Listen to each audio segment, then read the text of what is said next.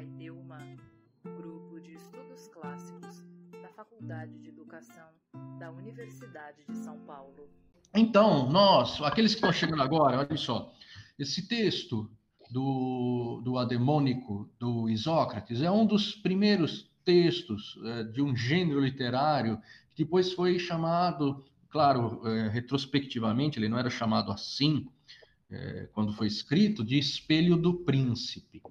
Ele era chamado ou era compreendido na antiguidade como um texto protréptico. Isso quer dizer o quê? Um texto que buscava a conversão de quem o lesse ou do destinatário do texto, a conversão para a filosofia. Então, textos protrépticos são esse, a demônico, que é dirigido a um príncipe eh, da ilha de, de, de Chipre, o, o próprio protréptico, com esse nome do Aristóteles, que se perdeu, apesar de haver hoje uma versão feita a partir da reconstrução do texto encontrado em, em, em, outros textos, né, os pedaços desse texto encontrado, encontrado citado em outros textos, é, permitiu uma, uma reconstrução razoável do que teria sido o protréptico. É, a própria apologia de Sócrates do, do Platão são textos que buscam é, converter o sujeito à, à, filosofia. Aquele texto que lemos é, no grupo, ainda quando o mundo era de outro jeito, e nós nos reuníamos presencialmente, a, a carta a Epicuro, do, do, a carta a Meneceu, perdão, a carta a Meneceu de Epicuro, é, o Carlos está chegando, é um texto, foi um texto também nesse tipo, isso é um gênero é, muito, muito interessante de se estudar, né? É, é como é que você converte o outro para a filosofia. Então, estamos aqui hoje reunidos para conversar sobre esse texto. É, estamos em 13 pessoas aqui hoje, todos integrantes do nosso grupo de estudo. Eu, eu proponho a leitura do parágrafo 9 do texto, na tradução feita. É, pelo Júlio é, Rego, é a, a, dissertação de mestrado dele na FEFELESH, eu, eu proponho a leitura do parágrafo 9 até o parágrafo 15, uma leitura direta, é, cuidadosa, mas direta, para depois pontuarmos algumas coisas. Pode ser assim? Alguém gostaria de, de ler dessa vez? Daiane. Daiane. Então, leia o texto é, tranquilamente. Tudo bem. Não obstante, ao lembrares das escolhas de teu pai, acharás um exemplo familiar e sublime do que digo. Pois ele não deixou a vida se dedicando à indolência, nem negligenciando a virtude. Pelo contrário, exercitou o seu corpo na lide e suportou perigos com o espírito. Também não desfrutou fora de hora sua riqueza, mas provou seus bens como mortal e cuidou de suas posses como imortal.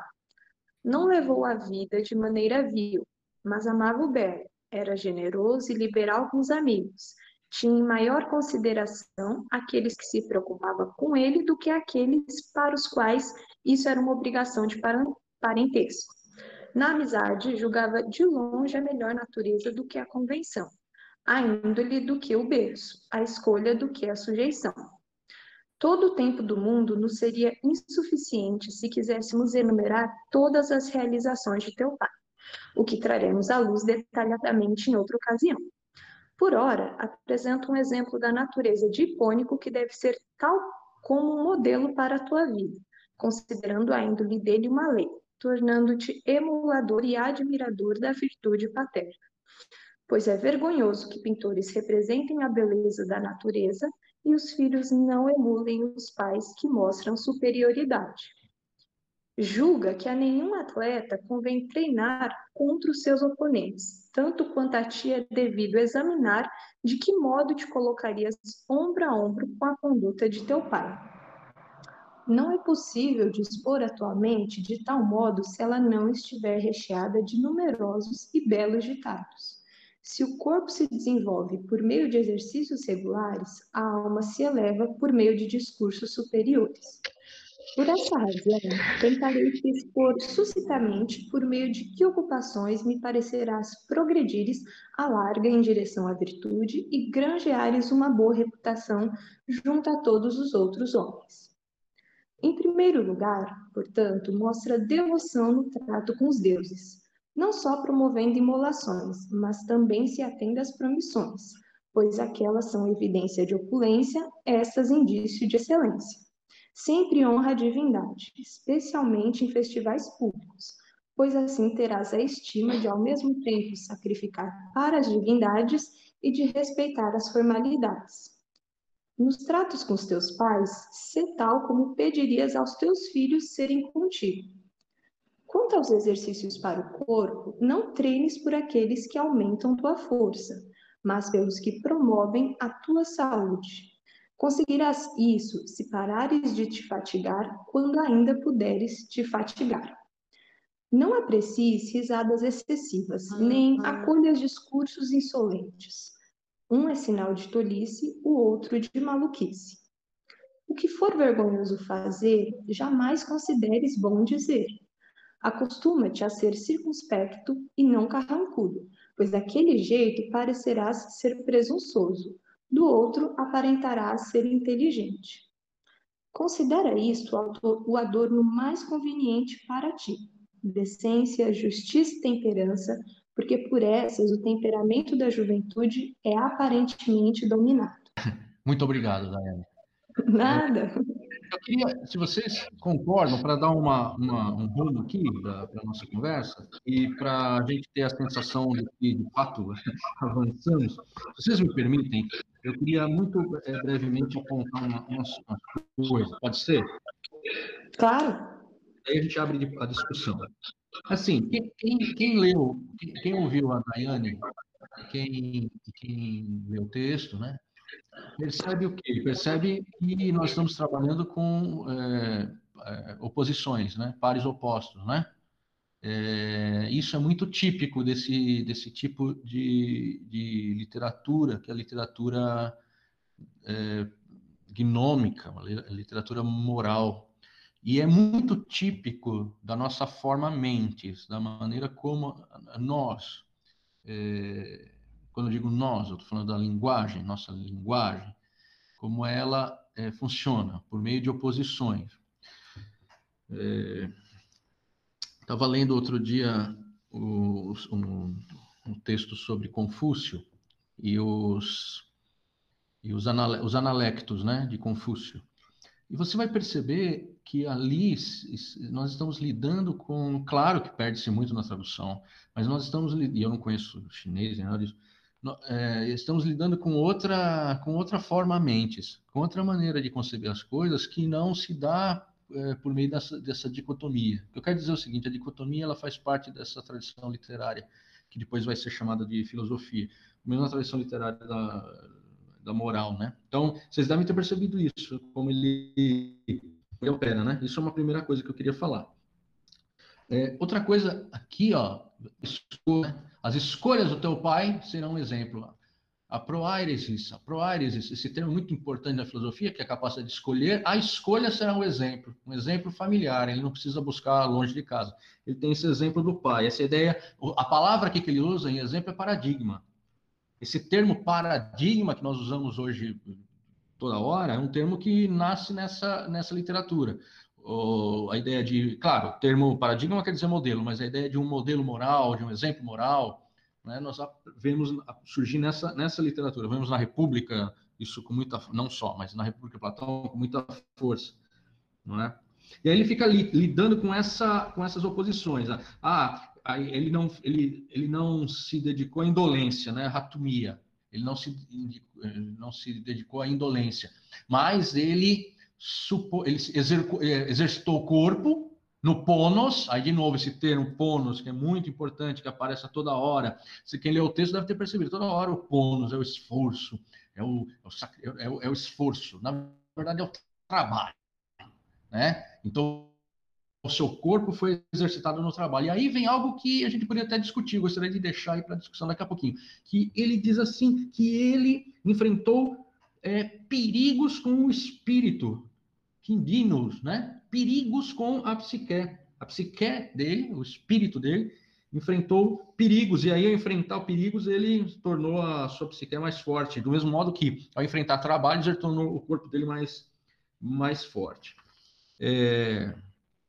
Aparece aí alguns, alguns, eu estou pulando algumas coisas, mas aparece aí alguns termos importantes, ó. Ele era um, um, um filócalos, um amante do belo, né? Ele amava o belo, ele era generoso, né? Megaloprepes, né? generoso, ele era liberal, ou seja, as coisas que ele tinha eram em comum com os amigos, coinos, né? Em comum. Aqui é, é a descrição do que? A descrição do sujeito bem educado, ó. quem ama o belo, quem era generoso, liberal, com os amigos, isso é importante também, não é com todo mundo, com os amigos. Tinha maior consideração aqueles que se preocupavam com ele, preocupavam com ele aqui, não é no sentido, por exemplo, em que é, quando eu li isso, vocês me desculpem, mas quando eu li esse texto agora para a nossa conversa, eu não, acabei pensando no, na situação que nós vivemos com o nosso atual presidente, preocupado com, é, é, interessado com naqueles, né, de ter em volta de si aqueles que se preocupam com ele. Mas eles se preocupavam não é no sentido é, de protegê-lo é, quando ele faz coisas erradas. Não, preocupar é que se, se é, tem uma inclinação pelo bem dele, não é? Na verdade, o que ele está dizendo é que os amigos são mais importantes do que os parentes aqui, porque os amigos escolheram ficar com ele, se preocupam com ele, enquanto que o parentesco é uma obrigação que vem é, pela convenção. E aí essa nova posição, a natureza, a na frente da convenção. O, o, o ethos, não é? na frente do genos, o ethos na frente da raça, da, da estirpe, do sangue, não é? E a capacidade de escolher, olha, volta aqui, ó, de novo a escolha, proairesis, a capacidade de escolher mais do que a sujeição, aqui o, o termo é nanke, necessidade, né? Então, o que, que nós temos aqui? A descrição do, de, de, um, é um modelo de um sujeito bem educado, né? No outro encontro nós falávamos muito sobre a natureza, a importância da natureza. Então, é, ela é fundamental. A natureza é mais importante do que a convenção. Aquilo que o homem é, aquilo que o homem é, essencialmente, está inscrito na sua física, na sua natureza. A convenção vem trabalhar sobre isso. Né? É, aí, aqui, tem, eu, tô, eu, só vou apontar algumas coisas mesmo. Olha só que interessante. Aqui, ó, não é possível dispor atualmente se ela não estiver recheada de numerosos e belos ditados. Não é possível dispor atualmente de tal modo, seja no modo virtuoso se ela não estiver recheada de numerosos e belos ditados. Né? A gnome, a mente aparece como gnome. Ela deve estar repleta de a, acolmaton, acolmaton, ou seja, aquilo que você ouve. Aqui está traduzido por ditados, né? mas são as máximas. E a gente está falando de algo que é ouvido, algo que nós ouvimos, não algo que nós é, é, lemos. Isso é, é interessante porque mostra a passagem de um ambiente da, da, da, do mundo da palavra é, falada ao mundo da palavra escrita. Então você escuta aquilo e guarda como um depósito, guarda na tua mente, né? Ou, como se a sua mente fosse um depósito de máximas. É, é, é, curioso imaginar isso como um modelo de formação é, moral. Não é, não é, não é algo é, é algo diferente do que a gente está acostumado a pensar a gente quase sempre pensa nisso de uma maneira negativa, né? Então, se o corpo se desenvolve por meio de exercícios é, regulares, que novamente é o ponos, o ponoi, a psique se eleva por meio de discursos superiores. De novo aqui, no, no, em discursos superiores, a palavra que ele usa é a palavra que aparece aqui, ó, do, aqueles que se preocupam com ele, que se preocupam com ele. É o mesmo termo que aparece em discursos superiores, né? E depois, ele fala dos deuses aqui, é muito, eu acho muito significativo, ele diz assim, mostre devoção no trato com os deuses, ou seja, respeite aos deuses. Não só promovendo imolações, que são sacrifícios aos deuses, mas também se atendo, e aqui a, tradução é promissões, mas é, a tradução do, do termo é, seria mais mais próximo de, de manter os votos. Né? Então, Então, não só sacrificando aos deuses, mas se mantenha é, fiel aos votos, às promessas que você fez para os deuses, pois imolações e sacrifícios são sinais de riqueza. Agora, atender os votos dos deuses é sinal de kalakogatia, ou seja, é sinal de nobreza. De novo aqui, algo que eu acho interessante, honre a divindade, especialmente em festivais públicos. Isso vai contra, direto, vai contra o ensinamento digamos, que nós vemos no, no cristianismo. Ah, quando fores rezar, né, é, é, se, vá num lugar é, é, escondido, não reze em público. É justamente o contrário que ele diz aqui. Honra a divindade, especialmente em festivais públicos, você na, na polis, pois você terá estima tanto dos deuses quanto daqueles que vivem com, com você na cidade, porque você respeitou as normas, o nomos. Né? Você respeita o divino e o humano. Isso é importante de fazer. Então, a religião grega é uma religião, e aqui ele descreve, está tá descrito, é uma religião exterior, né? E aqui, ao contrário do que a gente viu nesse trecho anterior, que se opõe ao, ao, ao ensinamento que nós lemos depois é, na, no Evangelho, Aqui não, aqui ele, ante, ele antevê, de algum modo, a chamada regra de ouro, né? No trato com os teus pais, ser tal como pediria aos teus filhos serem contigo. Faça aos outros o que você gostaria que fizessem com você, né? E aqui algo que, que entra na, na educação é, na literatura sobre educação do sujeito, na né? pessoa bem formada e bem e bem educada, que é não dê gargalhadas. Né? No, no, no, grego, é, o, o, o, poderíamos traduzir por gargalhadas, né? ou risadas excessivas, né? não dê gargalhadas. E nem acolha discursos. É, é insolente é uma boa tradução, pois um. E aqui o, o, o tradutor também tentou fazer uma ligação, uma assonância, é isso, assonância, não é eufonia. Ele tentou fazer uma assonância aqui entre tolice e maluquice, porque no grego, anoeton com manicon, né? O primeiro, você rir muito da gargalhada é coisa de quem não tem noises, não tem é, inteligência, é, é, é, burrice, tolice. E discursos insolentes, não, é o contrário, né? É, não é preciso risada excessiva nem escolher discursos insolentes. Um é sinal de tolice, outro de maluquice. Maluquice é risada excessiva que é o manicom. Né? Depois, o que for indecoroso fazer, é vergonhoso, a tradução seria indecoroso. O que for vergonhoso fazer, nunca, não considere que é bom falar. De novo, eu pensei no que a gente tem assistido hoje com os nossos é, mandatários, né?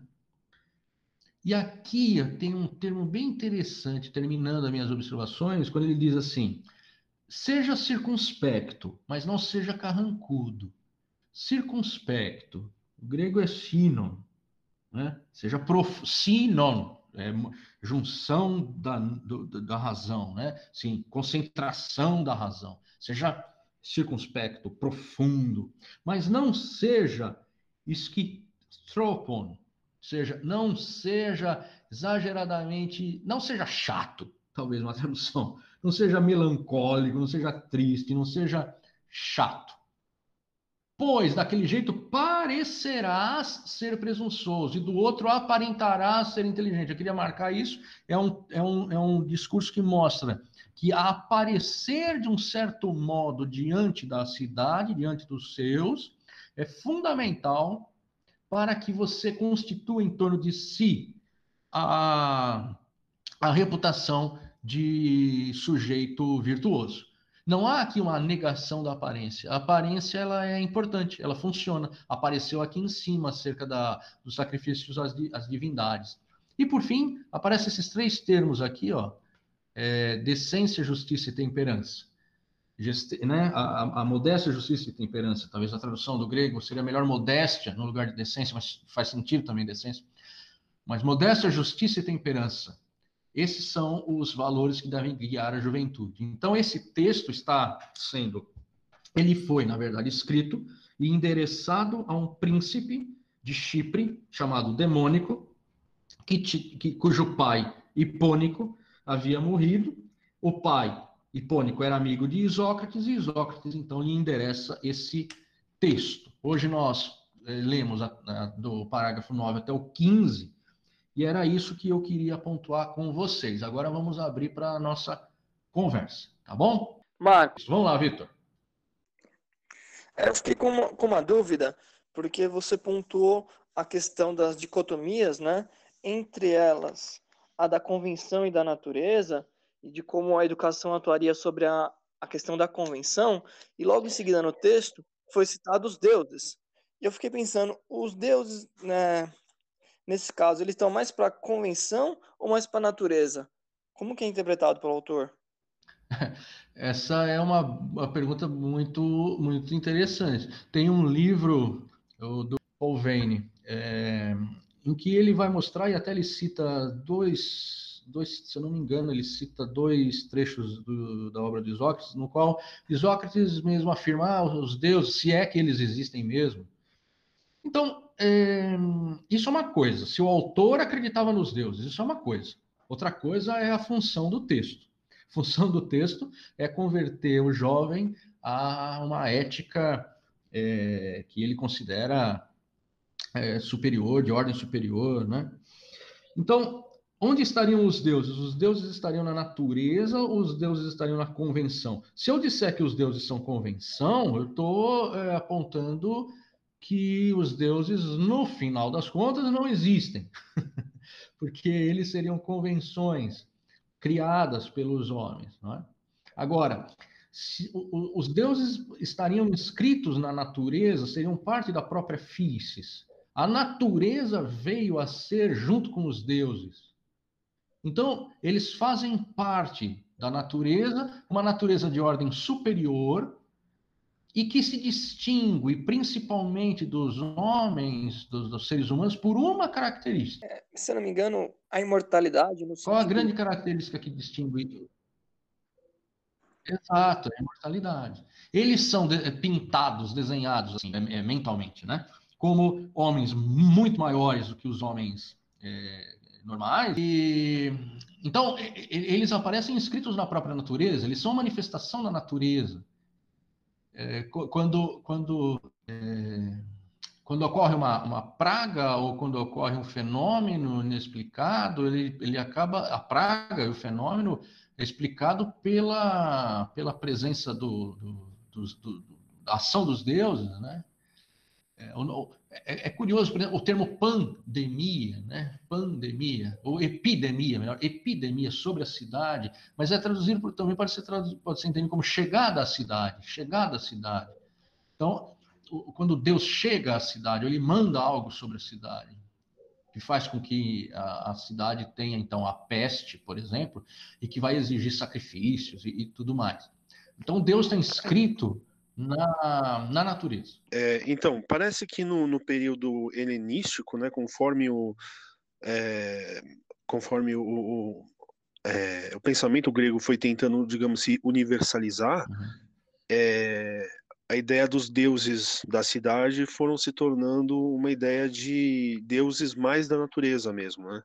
Quer dizer, cada vez menos, como fala, é, é, menos deuses da cidade, menos deuses que têm a ver com, com, com a vida e tal, mas deuses que têm mais a ver com a natureza. Tanto que parece que é, chamavam de daimons já, né? No, no, no período assim, século II, século I antes de Cristo, os deuses gregos perderam essa, esse, esse status aí de deuses da cidade, da, da convenção social e tal, não é isso? Então, eu vou. Você falou, você usou um termo muito, muito importante. É, o Isócrates usa o termo daimon. Quando ele fala aqui, Cassiano, quer ver? Olha, aqui, sempre honra a divindade, então tá no 13, ó. Vamos lá no. Eu vou, eu vou, eu vou repetir aqui o Tima, Tima, Tima to daimonion, amen. Honra to daimonion. Honra a divindade sempre. Aê honra a divindade sempre. Então ele já usa o termo daimonion.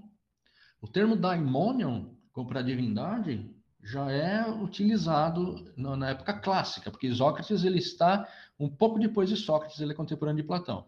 Então já já já é já, já se concebe isso. Ah, quando você diz que quando você aponta que o no, no período helenístico, os deuses meio que eles se é, digamos, eles, eles mudam não o seu caráter, mas talvez a sua, a sua a conexão né, do, do, do, indivíduo com os deuses talvez mude. Por quê? Porque no período clássico, com as cidades sendo autônomas, os deuses eles é, eram identificados também com a própria autonomia da cidade, com a própria força da cidade. Então, para Atenas, Atena, para agora não vou lembrar, mas para as outras cidades, as outras outras divindades. Atenas é óbvio que era Atena.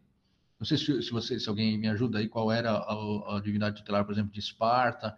Ares. De, Ares, claro, deus da guerra, Ares, de Tebas, né? Então, havia os deuses é, tutelares, né?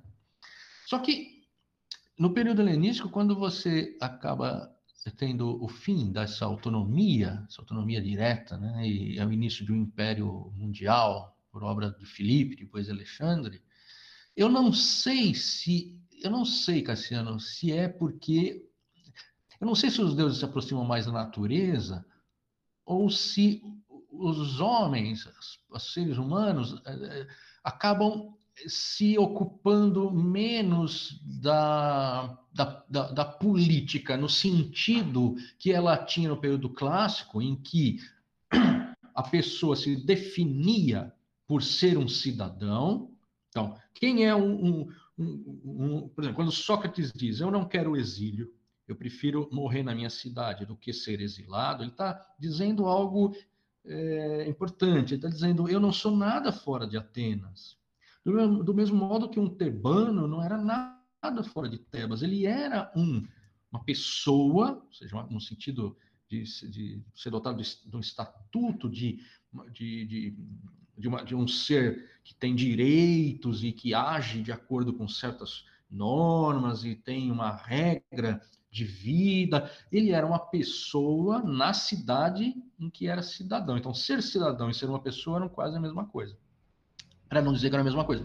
Quando, por outro lado, você tem a, o, o, o, a diminuição dessa ênfase que era dada a, a a, a cidade ou atuação política, ocorre um recolhimento.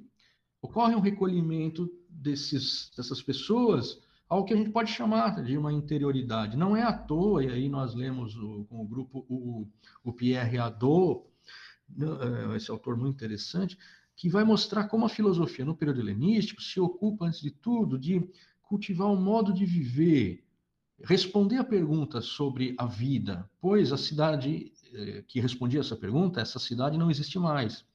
Então, é como se o homem, de algum modo, se voltasse para a sua interioridade, para a sua vida privada. Uh, o, o, jardim de Epicuro, o jardim de Epicuro, no qual é, vivia-se longe da cidade. Né? O jardim está longe da cidade, ele, ele condena a vida na cidade tem esse movimento. Não é só esse movimento, tem o estoicismo, que é diferente disso, que vai dizer que o homem precisa atuar na cidade. Mas mesmo no estoicismo, a atuação na cidade não é o que é, define o que é o ser humano. Ele é outra coisa. Estou falando tudo isso porque eu, eu, eu, eu acho que no período helenístico os deuses eles, eles não vão se aproximar de uma ideia de, de, de representação da natureza, mas eles se tornam, por assim dizer, mais abstratos eles se tornam mais, eles vão se tornando menos conectados ou enraizados num determinado lugar. É o que eu penso que abre espaço para posterior, para o posterior desenvolvimento da ideia de, um, de uma divindade universal, que não é nem grega e nem judia e nem cita e nem é, celta e nada disso. Uma, ideia, essa ideia de uma, de uma, de uma divindade que não está presa na terra, eu não sei, eu iria por aí. Eu, eu penso que os deuses eles eram mais ligados à natureza, como forças da natureza, antes, no período arcaico, antes do período clássico. Não sei, é, é, eu não, eu não sei, na verdade, eu estou comentando a sua, a sua questão, eu não sei. É, então, só, só uma, uma réplica sobre isso, é que, assim, eu, eu, eu estudo bastante esse, esse negócio da, dos deuses gregos, eu, tenho muito interesse nisso, né? É, e vários autores, assim, diferentes, me tem, eh, eu tenho a impressão de que existe realmente esse movimento, como você diz, que no período arcaico os uhum. deuses são da natureza. Uhum. E depois você tem, digamos, a titanomaquia e você tem os deuses olímpicos como deuses da cidade, que tem a ver com a vida, da, a vida civilizada e, e, e a própria é, instituição é, do, do, do, que é ser cidadão está relacionado com isso. Uhum. E depois, no momento da ruptura, justamente dessa é, é dessa, dessa forma de, de, de viver, é, onde você já tem os impérios que engolem as cidades e desaparece esse, esse modelo, digamos, é, é, democrático ateniense, uhum. é, os deuses voltam a ser deuses da natureza, e aí que você realmente faz todo sentido, abre espaço para é, é, para, digamos assim, esse Deus transcendente, esse uhum. Deus que não tem a ver com o mundo natural e tal. E me uhum. parece, me parece, tenho a impressão de é, que é, é, um, é um movimento de refluxo, assim, quase, é sabe? Que, é, é, que eu não, eu não sei se eles deixaram né, necessariamente de ser Deus da natureza. Porque mesmo quando eles eram deuses da cidade, é, as primícias da colheita, ou seja, as primeiras colheitas, elas eram oferecidas aos deuses, eram feitos sacrifícios por conta da chegada da primavera ou da, da, da, do término do inverno. E, é, é, as, as cerimônias, as, a, as cerimônias cívicas, as panatenaicas, as procissões nas cidades, aos deuses, tinham esse, esse caráter. Mas é uma questão muito interessante, eu não tenho resposta. É, eu, eu, não, eu não pensei por esse lado, eu não, tinha, eu não, não pensei. O, o, o, autor que, o autor que você, ao qual você se refere, é, você tem o, o nome?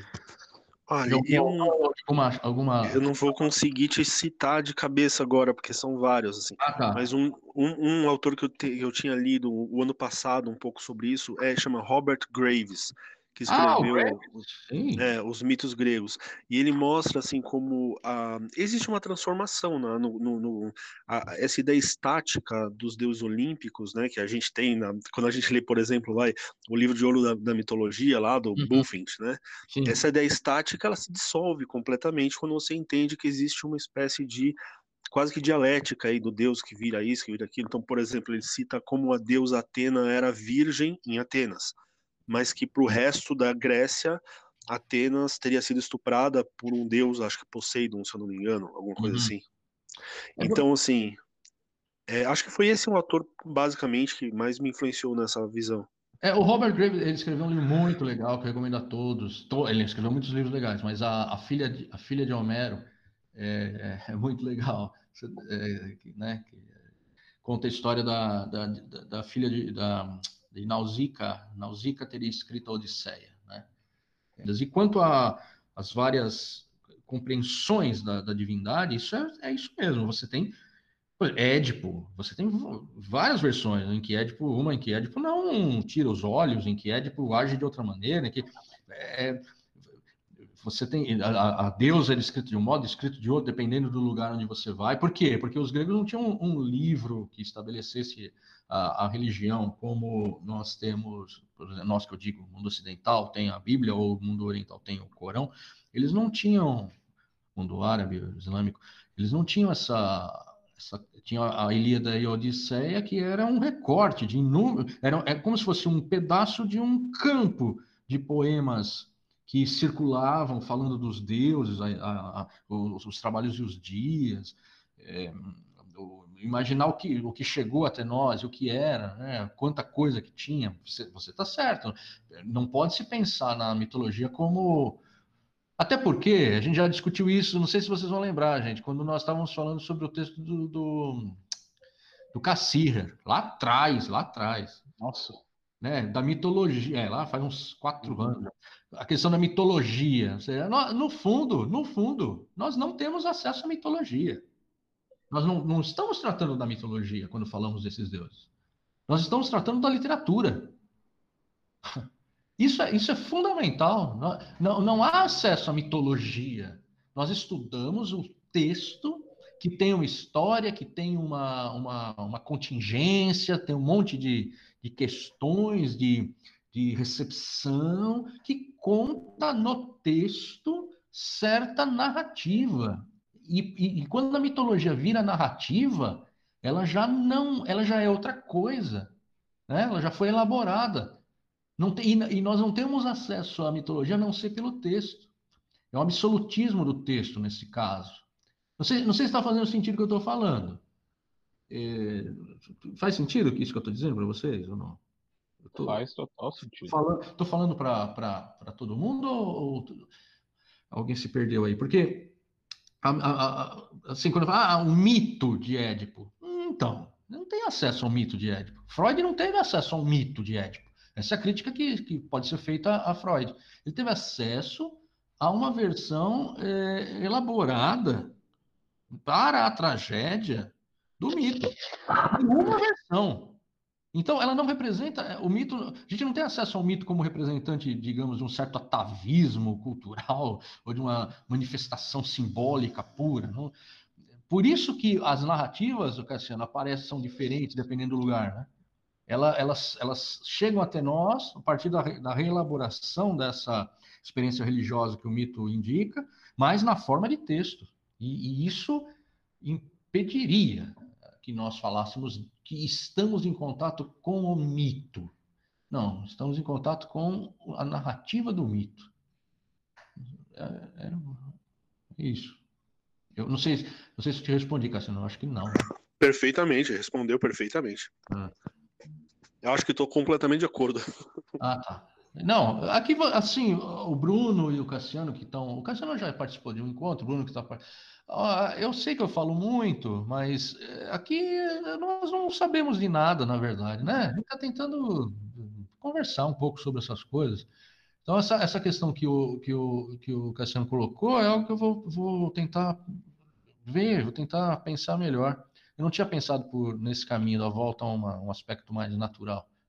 Mas vou pensar melhor. Eu, eu tenho, eu tenho uma, uma opinião acerca disso. Uhum, essa questão. É, eu, eu já vejo os deuses, na, de modo geral, na literatura helenística. É, concordo que eles, que eles assumem talvez um, um caráter mais abstrato, mas acho que eles se aproximam mais de, de preocupações ou respondem mais a, a, preocupações que são propriamente, sei lá, não queria usar esse termo, mas existenciais. Uma coisa que é mais voltada para para a experiência, para a experiência do indivíduo, para a experiência das emoções, para a experiência do medo, da morte, principalmente. Né? Eles entram é, sempre como um paradigma. Estou lembrando aqui de Epicuro também. Então, acho que ao contrário deles se aproximarem ou voltarem a se aproximar mais da, da natureza, né, como forças, como emanações da natureza, eu acho que eles vão se tornar mesmo é, símbolos para para conduta humana, para conduta para conduta humana entendendo aqui não no âmbito da polis, mas na conduta individual, então, eu acho que aparece muito reforçado essa ideia de que nós devemos nos manter de certo modo, mesmo que ao nosso redor as coisas não sejam dessa forma, mesmo com a sedição da cidade, com a imoralidade dos homens, eles ainda, eles ainda podem representar um certo esteio moral, né? um certo lastro moral para o indivíduo. Uhum, não, você, eu concordo. Essa observação é, é eu, eu concordo. É isso mesmo. Uh, é isso, porque perdido o sentido da cidade, se a cidade perdeu o sentido, se a cidade não oferece. Porque assim, você vai ler nesses autores, nesse texto aqui mesmo. É, quando Isócrates escreve esse texto, ele elogia o pai do menino, ele diz, no um trecho anterior, ele diz assim: Por isso que eu, o Hipônico era meu amigo, seu pai era meu amigo, então eu te mando esse texto como presente. Uhum. A gente fica pensando, um presente, um texto é um presente. Hoje, escrever um texto e dar um texto para alguém como presente não faz muito sentido. Mas naquele momento fazia sentido por quê? Porque era uma maneira de preservar a, a memória de Hipônico é, para o futuro, preservando o seu exemplo. E aí, essa era uma das maneiras da, da imortalidade, que era. E ele, e ele, aproxima, e, ele, e ele aproxima um pouco esses exemplos do, do, do, do Hipônico com um, estatu, um estatuto que seria dado à divindade, né? Exato. Ele cuidou dos seus bens como um, como um imortal e tal. Exato. O, mas o repara, os deuses, eles, eles estão, é, é, eles, eles, eles funcionam é, dando sentido também para a vida da comunidade, e a vida da comunidade é viver na comunidade e seguir esses preceitos, é de algum modo uma, uma, uma esperança de que o seu nome, depois da sua morte, vai perdurar.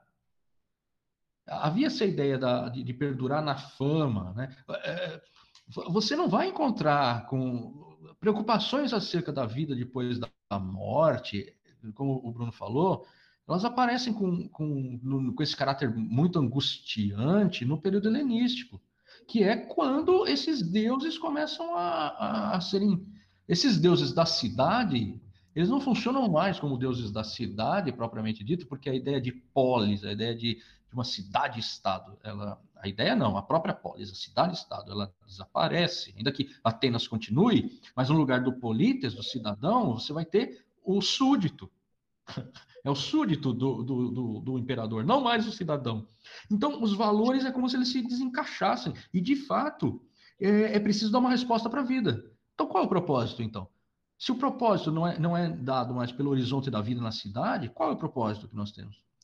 E isso, eu, eu, eu sei que você hesitou no uso do termo existencial, Bruno, mas uhum. eu acho que faz, faz todo o sentido é, essa literatura do período helenístico, que é bem diferente dessa do que a gente está lendo, ela é, ela é, ela demonstra essa, essa angústia, a presença da angústia, da necessidade de uma resposta para a vida. Aqui nesse texto, e mesmo em Platão e mesmo nos autores clássicos, você tem bem ou mal, com algumas fendas, com algumas rachaduras, mas você tem bem ou mal uma resposta para a vida que é é poderosa, digamos assim.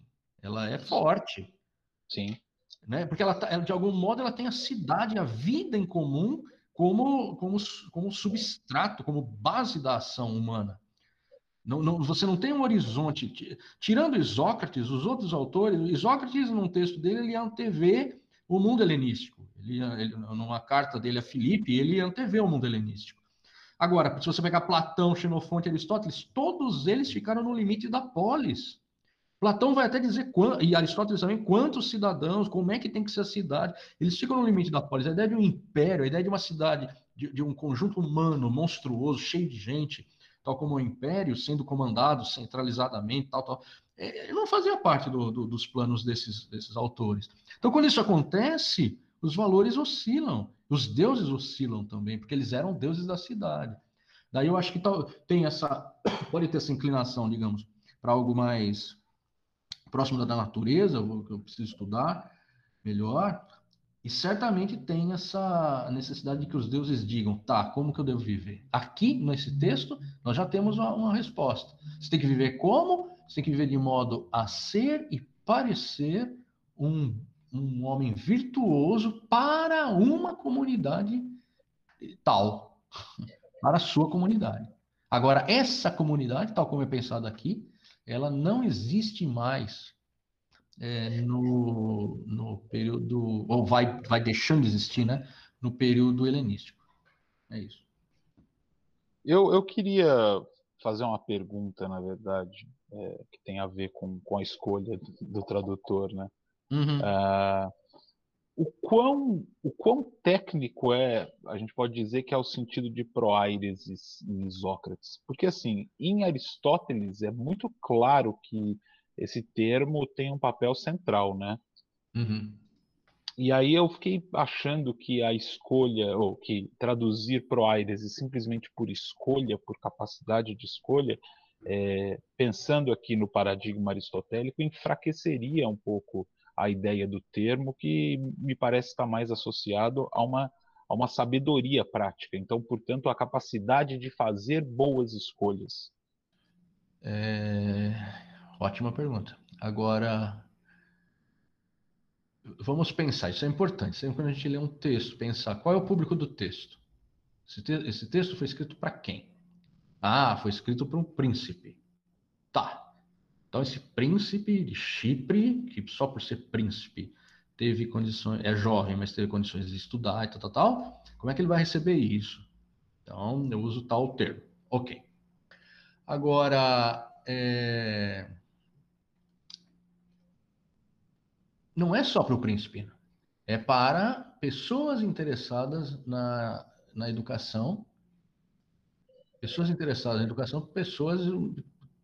O, te, o texto de Sócrates é colocado para ser discutido entre as pessoas. Então, o que eu estou querendo dizer com isso? O termo que ele utiliza aqui, o sentido de Proares aqui, é, é, menos técnico do que no sentido é, aristotélico. Hum.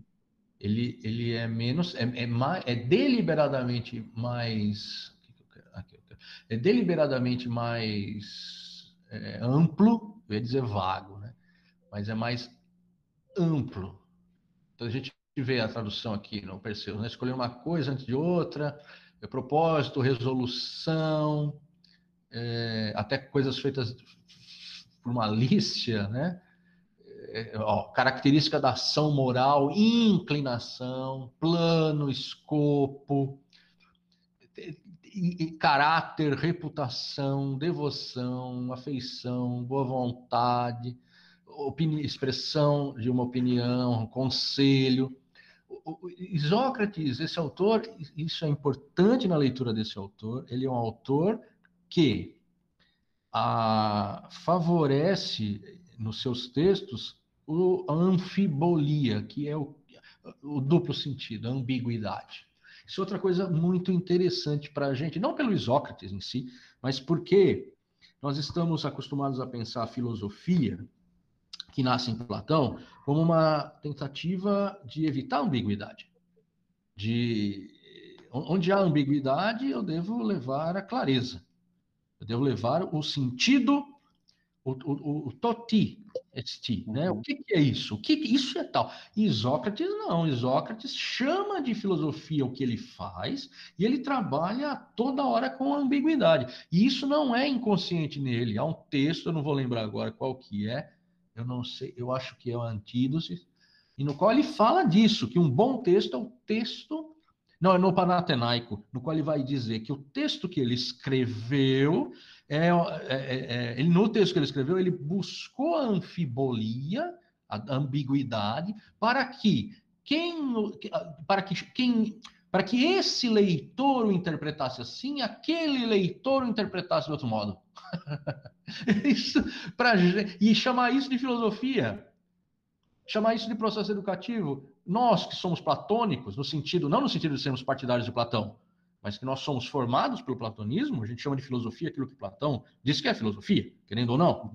Ver esse competidor dizer, elogiar a anfibolia, então voltando à sua pergunta, desculpe falar demais, é, é um sentido menos técnico do que em Aristóteles ou depois nos, nos helenísticos, no, nos estoicos, nos, no, nos epicureus, e mais amplo, mais vago, geral, de modo a ter um, o campo semântico é muito maior, propositadamente, e gerando propositalmente é, é, ambiguidades, entendeu?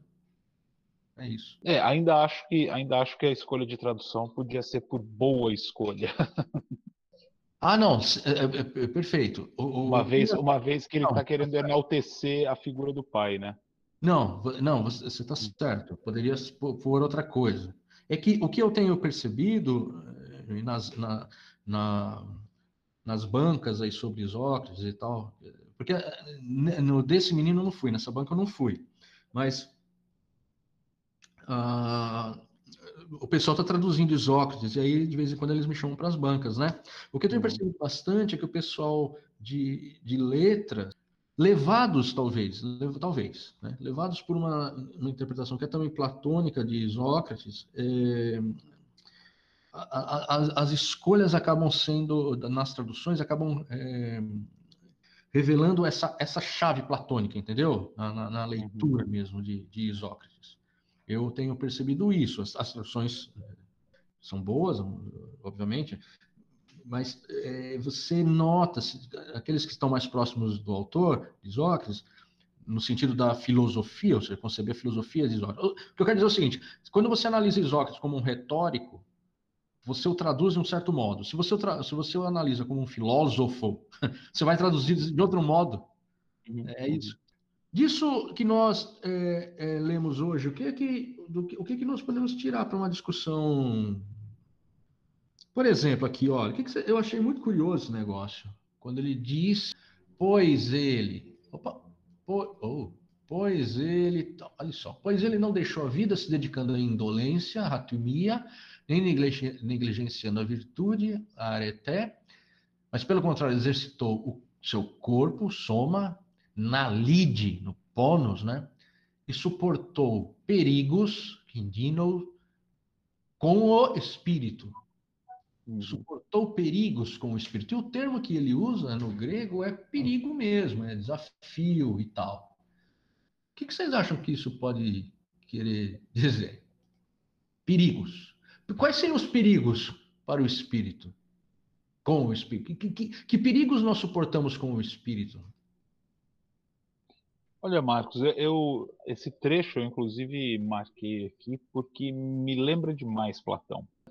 Ah, quando ah, no livro 3 eles concluem, né, no livro 3 da República, eles concluem a educação dos, dos guardiões ou dos futuros guardiões, uhum. um dos um, um, dos processos de seleção, vamos dizer assim, consiste justamente em expor os jovens a circunstâncias contrárias à educação que receberam, e aí ele escreve lá, para ver se mantém firme a música que adquiriram, a música que aprenderam. Então, a, a, me parece que enfrentar perigos com o espírito significa justamente uh, estar em circunstâncias nas quais a sua moral é desafiada. Uhum. E manter-se né, fiel a, aos seus valores em detrimento do que está ao seu redor. É a segunda vez que eu falo isso, eu estou lembrando de um, de um poema do Kipling, Rudyard Kipling, chama If, né, se. E ele diz lá, né, como é que é? Ah, se todos à sua volta te dizem que você está errado e apontam seus defeitos e mesmo assim você se mantém e acredita em si mesmo, então você é um homem o mundo é seu. Uma história assim. Não sei se você conhece esse poema. Mas eu, eu leio eu leio dessa forma, né? Assim, a ideia a ideia de que a educação é, ela é ela funciona como um fármaco, um fármaco que tanto uh, é capaz de prevenir a sua a sedição do seu espírito de certo, de certo modo, né? Uh, como é também um remédio para situações em que você se vê desafiado, né? Um pouco, acho que o que Platão também vai, vai retomar é, lá no livro 10, quando ele vai dizer é, de que a educação, ela, por melhor que seja, pode não, não ser eficaz nem mesmo para os homens bem formados, tal, que serão seduzidos por uma música uh, inadequada, vamos dizer assim. Se, se, não me engano, a música tem a ver com a coragem também, né? Desculpa interromper, mas só para terminar o comentário do colega. A música tem a ver com a coragem, não é isso? Ah, de, certo, de, certo, de certo modo, sim, né? Assim, é, mas é uma coragem do espírito, não, não uma coragem do corpo, né? Se a gente imaginar a coragem como uma, uma virtude é, eminentemente masculina, né, andreia, uh, a gente pode associar ela mais à função do corpo. Mas, de fato, lá na, o Platão vai dizer que, inclusive, a música ela contribui para isso. Quer dizer, ela tem um papel uh, em afastar o sujeito da preguiça, enfim. Mas depende da música, não é? Sim, depende da música, claro. O modo maior, o modo dórico, por exemplo, aí vai é é, vai, então você vai para a guerra, ouvir uma, um peão e tal, vai para a guerra. Agora você bota um modo, sei lá, um modo melífluo, sei lá qual, seria o lídio, rígio, frígio. Aí acabou, bicho. Aí você vira um, um moleirão, você não consegue. É, mas tem a ver com essa. É, é muito interessante. É no livro 2, né? Que, tá, que quando começa a discussão sobre a educação da, Começa no livro 2. E é muito interessante contemporaneamente pensar nisso, porque a música ela forma o espírito da criança, né? E essa ideia de que a criança exposta a um determinado tipo de música E aí música como musiqué, né, que seria é, é a música, é a música, mas não é só a música, é também a poesia, é também a, a, a, a, instrução, a instrução das musas, né? Então, as musas, cada uma das musas, de algum modo, é, representa uma área do, do saber, do conhecimento. Mas, ao pensar só na música, se você faz com que a criança ouça um determinado tipo de música, aquilo vai moldar o seu espírito desde o início. E é, é, uma discussão que continua até hoje, né, de algum modo. Será que faz mal deixar as crianças ouvir determinado tipo de música? É, que, ouve, que se ouve por aí?